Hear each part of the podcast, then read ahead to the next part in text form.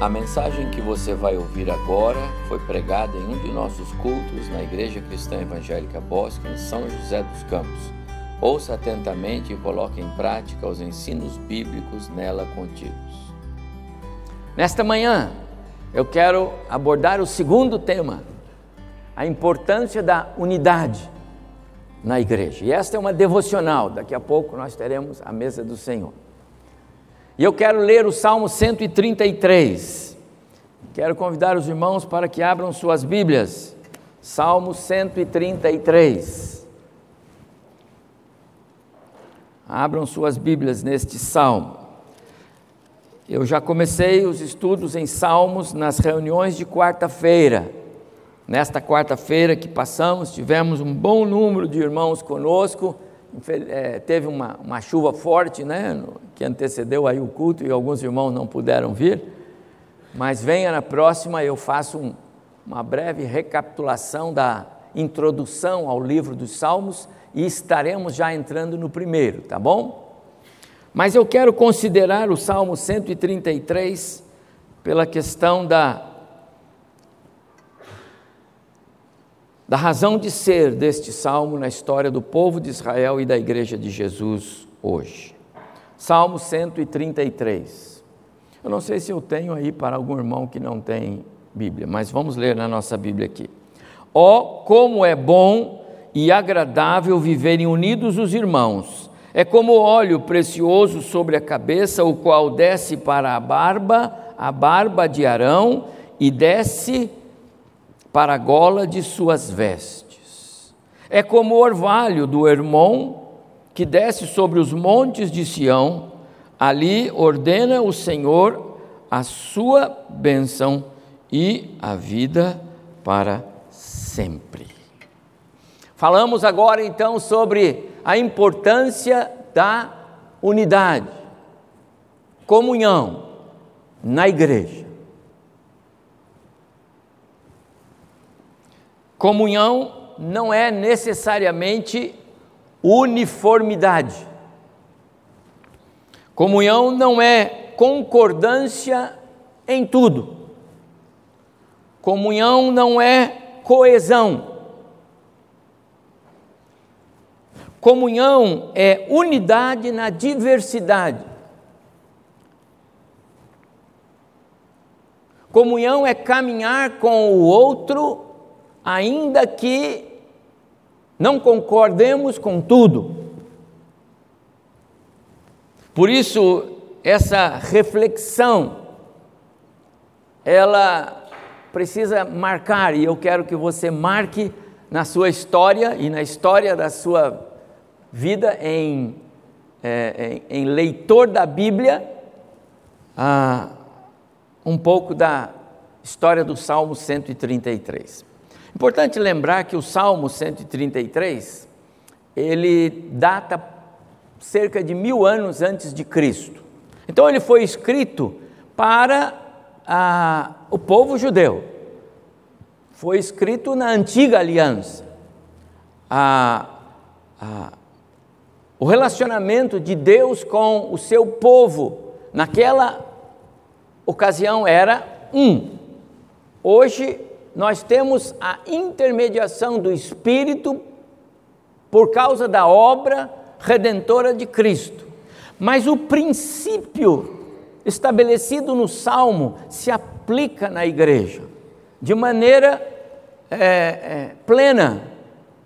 E eu quero mostrar isso para os irmãos, é, olhando para o Salmo, começando no verso 3 porque é importante entender um pouco do contexto é, geográfico, o, o contexto que faz a fundamentação do salmo, a razão de ser, o porquê é, o salmista trata com o seu povo, com o, o povo para o qual ele está escrevendo, numa visão aproveitando um contexto geográfico a, a, a metáfora ou as metáforas criadas aqui através do sacerdote que é banhado pelo óleo e através do, do, do orvalho que desce no irmão, tem uma razão tão especial e eu queria compartilhar só isso com os irmãos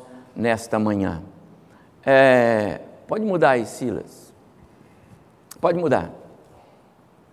Esse, isso, pode, deixa no, pode deixar aí, nessa figura. É, eu não sei se todos os irmãos é, já fizeram esta pesquisa, mas eu recomendo que faça. Pode entrar no Google, eu entrei no Google para olhar aí um pouco da geografia e trazer aqui só algumas ideias. Mas entre aí no seu smartphone, no seu iPad, no seu computador e pesquise lá Monte Hermon, verso 3. É como o orvalho do Hermon descendo até Sião. Então, coloca no seu Google, pesquisa e você vai ver coisas fantásticas. Tem filmes, tem fotos, tem história. Amados irmãos, o que nós estamos vendo aí é o Hermon, lá naquela ponta lá em cima. Na verdade, o Monte Hermon é, é, uma, é uma cadeia de montanhas que estão lá na, na divisa de Israel com a Síria, o Líbano e Israel. Você consegue ver isso? Pode projetar mais um, uma, uma, foto para mim, Silas? Você consegue ver isso aqui, ó. Lá em cima é o Hermon, ok? Então, do lado de cá, Síria, Líbano, Israel, todo esse vale. Esse é o, esse é o, o lugar que Deus mostrou e disse para Abraão que daria a ele a sua descendência, toda essa região. Ali então é montanhas e o vale. Eu fiz um risco em vermelho no meio entre o Hermon e até o mar da Galileia, que está lá em Cafarnaum, depois desce o risco lá pelo meio até a Jerusalém e embaixo então o mar morto, ok? Lá em cima o Hermon, cá embaixo Jerusalém, onde está aquela bolinha vermelha, e você sabe que os montes de Sião estão em Jerusalém. Monte de Sião, Jerusalém, é, o Moriá, eles estão todos ali. Esse é um geografia é, só para entendermos. Ah, o Google nos ensina que o Hermon, num caminho de carro, dá mais de 300 quilômetros, é aquela linha vermelha por fora. Mas a linha reta do Monte Hermon até o mar da Galileia, lá em Cafarnaum, primeiro, cerca de 70, eh, 80 quilômetros, e depois dele até embaixo, próximo de 150 quilômetros. De qualquer forma, atenta comigo, de cá de baixo, onde está Jerusalém, portanto, os montes de Sião estão ali até lá em cima, onde está o Monte Hermon, mais de 200 quilômetros em linha reta. Que o orvalho do Hermon, quando se descongela, desce pelos rio, pelo rio Jordão, primeiro abastece o mar da Galileia, depois chega lá embaixo no Mar Morto e, e aí ele já passou por todo aquele vale, já banhou os montes de Sião e etc. Irmãos, isso é fantástico. Essa figura que o autor Davi pega para trazer para nós aqui é fantástica. Porque, é, pode voltar na figura anterior. Porque quando ele desce, aquilo é uma região que, a, em princípio, seria uma região seca, é, é deserto, é, não seria produtiva você tem que comparar os montes de Sião, como o orvalho do irmão que desce sobre os montes de Sião. Os montes de Sião indicam sequidão, é seco. Os, o monte irmão é orvalho, é úmido. São coisas distintas. A terra por onde o rio Jordão passa é sequidão, mas ela desce como água e aquilo vira uma das mais preciosas regiões agrícolas da região toda. Amados irmãos, entende o que é isso que Davi está escrevendo? Deus se agrada da unidade que se forma através de coisas completamente distintas uma da outra. A umidade de um lugar, a, a, o frio de um lugar com o calor da outra. Os montes de Hermon, do Hermon estão a 2.814 metros, alguns mais baixos, aonde já nós conseguimos, o, o turismo consegue acessar 2.300 metros, isso é alto. Dali vem descendo, passa pelo Mar da Galileia, que está abaixo do nível do mar, um pouco mais de 200 metros, chega lá embaixo no outro. Deus fez essa diversidade num único lugar para transformar em vida, em bênção em suprimento. Você consegue entender isso, amado irmão? Essa é a figura que Davi usou para dizer como é bom e agradável viverem unidos os irmãos. Ele não disse os irmãos que, que,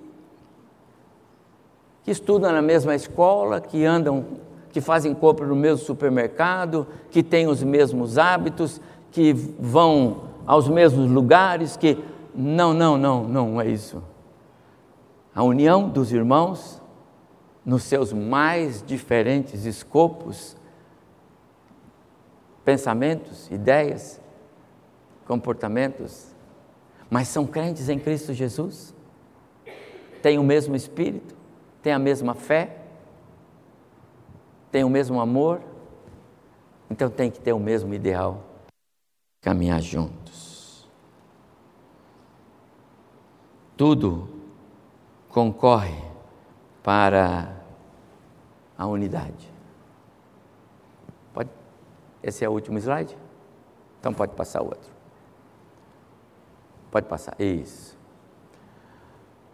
O apóstolo Paulo, quando escreveu aos cristãos em Filipos, então ele diz assim: Se há, pois, alguma exortação em Cristo, alguma consolação de amor, alguma comunhão no Espírito, do Espírito, se há entranhados afetos de misericórdia, completai a minha alegria, diz Paulo aos cristãos em Filipe, de modos que penseis a mesma coisa, tenhais o mesmo amor, sejais unidos de alma, tendo o mesmo sentimento. Vamos abreviar esse verso no próximo slide?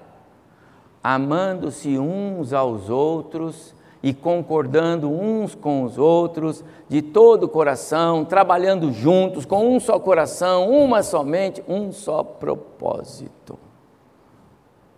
Amados irmãos, qual é a melhor figura para a igreja de Jesus Cristo?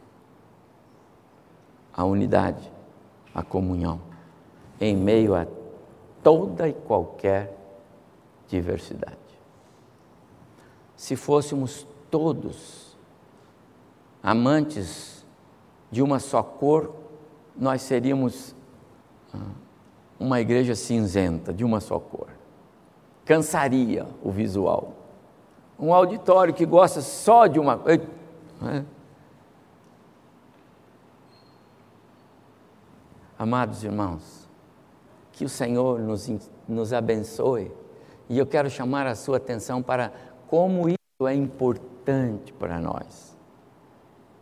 Para eu ter é, é, alegria de adentrar essas portas, de estar nas reuniões da semana, de poder é, abençoar o meu irmão, a minha irmã, como isso é importante. E às vezes, nós guardamos algumas coisas que tiram esse privilégio, privilégio nosso. Então eu queria apelar aos irmãos para que, assim como no Antigo Testamento, a, a, a, a vinda da bênção passava lá pelo sacerdote, né? molhava tudo de óleo. A barba. Um dia nós vamos fazer uma figura assim, eu vou usar o pastor André, porque ele tem barba. Vou trazer um garrafão de óleo, só para os irmãos entenderem como é que era, entendeu?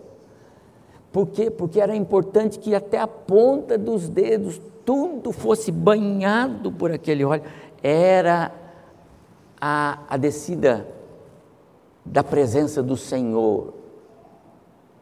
Hoje, meus amados irmãos, a igreja tem esse privilégio porque recebeu o dom do Espírito. Você tem, irmão, você recebeu, irmã. É nosso papel abençoar outros, porque temos esse banho do Espírito. Não precisa banhar um, um sacerdote, todos fomos banhados. É através da igreja e na igreja e na unidade da igreja que o Senhor ordena a bênção e que a vida eterna é proclamada. Então, amados irmãos, que o Senhor Deus nos abençoe e que, não obstante as nossas diferenças, divergências, em meio à diversidade, porque somos é, o povo de Deus nesta terra.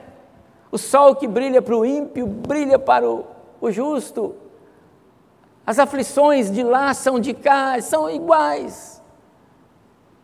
Mas nós precisamos ter a identidade de sermos um só no Senhor. Você consegue entender isso? Eu queria muito que nesse ano, não só nós clamássemos pela presença de Deus entre nós, mas a presença dele entre nós. E eu vou falar sobre isso hoje à noite. Mas a presença dele entre nós está atrelada a quanto nós estamos dispostos a de fato vivermos em união. A gente tem um cântico sobre isso. E eu queria encerrar essa devocional, porque nós vamos para a ceia, vamos orar com as crianças, depois vamos para. Mas eu queria que você é, pudesse beber a mensagem do Salmo 123, 133. Em meio a tanta diversidade, coisas que pareciam não possíveis, Deus torna possível. Ele pode fazer isso no nosso meio.